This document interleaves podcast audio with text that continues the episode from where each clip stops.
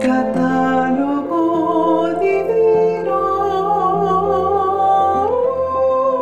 Para conocer la vida de los santos con las hermanas trovadoras de la Eucaristía.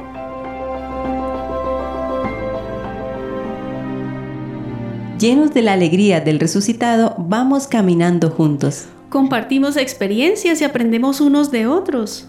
Contemos a los demás lo que Dios ha hecho por nosotros. No sabemos cuánto bien podemos hacer a quien escucha nuestra historia. Todos hemos tenido en nuestras vidas la presencia de Dios. De manera especial lo han vivido los santos y ellos nos quieren invitar a vivir el cielo que ya disfrutan en la presencia de Dios. Así que conozcamos a los santos que en este día 13 de abril nos traen muchas bendiciones. Algunos de ellos son San Martín I, Papa y Mártir, Beato Albertini de Montone, Abad, San Carádoco, Eremita, Santos Carpo, Pápilo, Agatónica y compañeros mártires. San Hermenegildo, mártir, Santa Margarita de Chita di Castello, Virgen, San Urso de Rávena, obispo.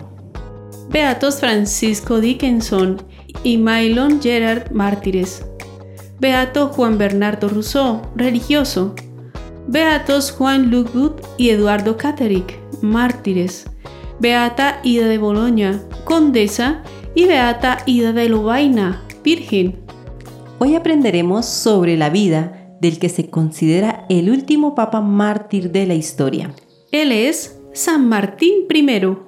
San Martín nació en una familia distinguida en Todi, al norte de Roma, en el siglo VI. Era hijo de Jerónimo Fabricio.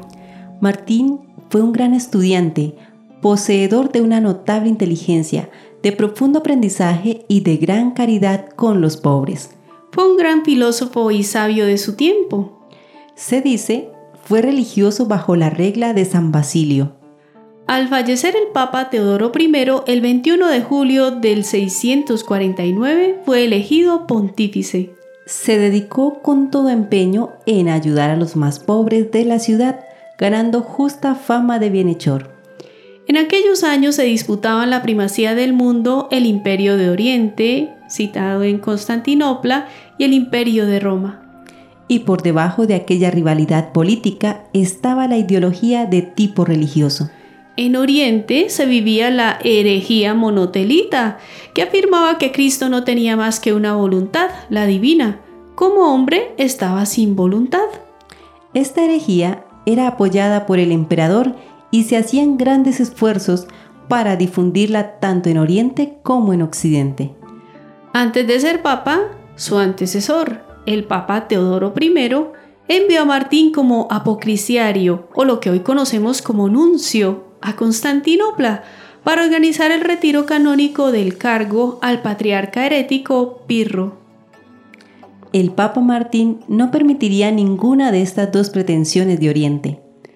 Luego de su elección, Martín se hizo consagrar sin esperar la confirmación imperial e inmediatamente convocó un concilio en San Juan de Letrán, al cual asistieron 105 obispos en el año 649 fueron rechazadas la tesis de Heraclio y de Constante II.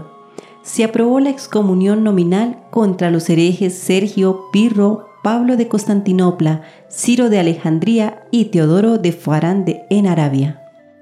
Se aprobaron 20 cánones que definían la doctrina católica sobre las dos voluntades de Cristo.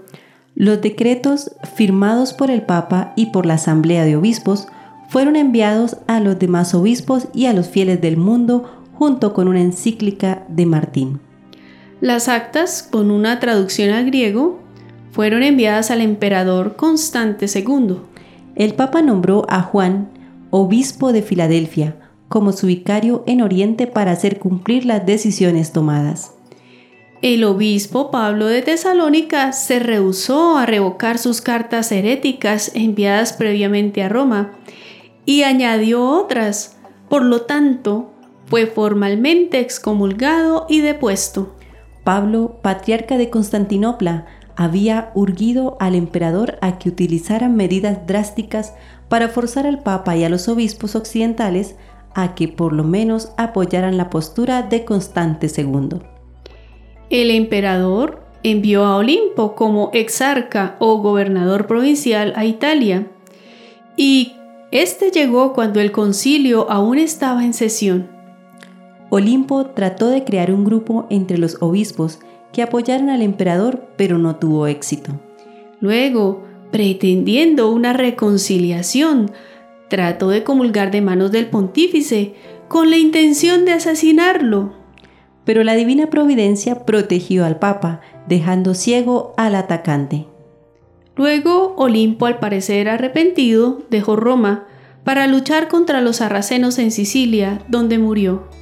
Constancio II, al ver sus planes frustrados, envió como exarca a Teodoro Caliopas con orden de traer a Martín a Constantinopla.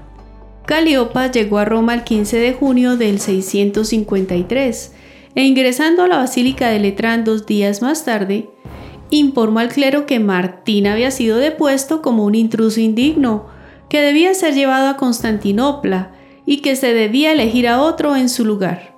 El Papa, a fin de evitar derramamiento de sangre, no se resistió y se declaró disponible para comparecer ante el emperador. El santo prisionero, acompañado solo por unos cuantos servidores y sufriendo mucho por dolencias físicas y privaciones, llegó a Constantinopla el 17 de septiembre del 653 o 54, sin haber desembarcado en ningún sitio, solo en la isla de Naxos un verdadero martirio que él soportó con especial paciencia. En aquellos días dejó escritas estas palabras. Me martiriza el frío, sufro hambre y estoy enfermo, pero espero que por estos sufrimientos les concederá Dios a mis perseguidores que después de mi muerte se arrepientan y se conviertan. Las cartas del Papa parecen indicar que fue mantenido en Naxos durante un año se enviaron mensajeros desde Abidos a la ciudad imperial anunciando la llegada del prisionero, el que fue tildado de herético y rebelde, enemigo de Dios y del Estado. A su llegada a Constantinopla, Martín fue dejado sobre cubierta durante varias horas para que el pueblo lo humillara y lo insultara. Al atardecer fue llevado a una prisión llamada Prandearia, y fue mantenido encerrado y en cruel confinamiento durante 93 días, donde sufrió hambre, sed y frío.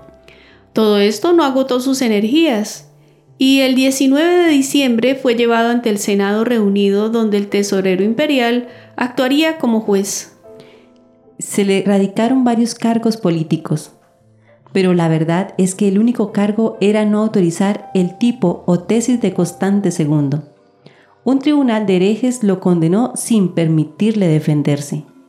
Luego fue llevado a un espacio abierto a la completa vista del emperador y de una gran multitud. Se le pidió a estos que aprobaran un anatema contra el Papa, a lo cual solo unos pocos respondieron. Tratado indignamente, fue dejado casi desnudo y encadenado. Fue arrastrado por las calles llevándolo a la prisión de Diomede, donde permaneció durante 80 días. Quizás influenciado por la muerte del patriarca Pablo, el emperador Constante envió al Papa al exilio. Viajó en barco desde el 26 de marzo de 1654 y llegó a su destino el 15 de mayo. En esos tiempos, la población del Queroneso en Crimea, al sur de Rusia, sufría de una gran hambruna. Martín fue obligado a pasar allí sus últimos días. Amenazado de muerte, exclamó, sea cual fuere la muerte que me den, seguramente no va a ser más cruel que esta vida que me están haciendo pasar. Lo amenazaron con dejar su cuerpo expuesto a que lo devoraran los cuervos y respondió, En cuanto a mi cuerpo, Dios se encargará de cuidarlo. Dios está conmigo. ¿Por qué me voy a preocupar? Y con esperanza añadió, Espero que el Señor Dios tendrá misericordia de mí y no prolongará ya por mucho tiempo el tiempo de mi vida en este mundo. Murió como un mártir, defendiendo la verdad católica por encima de los intereses políticos del emperador, el 16 de septiembre del 655. Fue enterrado en la iglesia de Nuestra Señora llamada Blackderne. La mayor parte de sus reliquias reposan en la iglesia de San Martino di Monti. Todavía existen 17 de sus cartas. Oremos pidiendo la valiosa intercesión de este fiel vicario de Cristo. Dios Todopoderoso, tú has querido que San Martín I, Papa y mártir, no fuera vencido ni por las amenazas ni por los sufrimientos. Concédenos a nosotros soportar con fortaleza de espíritu las adversidades de este mundo. Amén.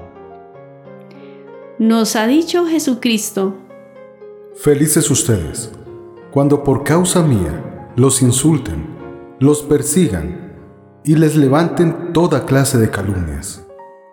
Pensemos qué tan dispuestos estamos a sufrir en nombre de la verdad y la justicia. en medio de esos tiempos tan difíciles, observamos más bien lo contrario. Hacemos todo lo posible por mantenernos enemistados y en conflicto con tal de obtener algún beneficio o demostrarnos superiores a los demás. Pero en cuanto se refiere a aceptar la verdad de que estamos equivocados o que debemos cambiar de proceder, no toleramos pasar por esa frustración y quedar mal ante los otros. Escuchemos a Jesús y prefiramos pasar por el dolor de arrepentirnos y cambiar que hacer algo que vaya en contra de sus enseñanzas. Es una excelente manera de ser testigos de Cristo. San Martín, ruega por nosotros.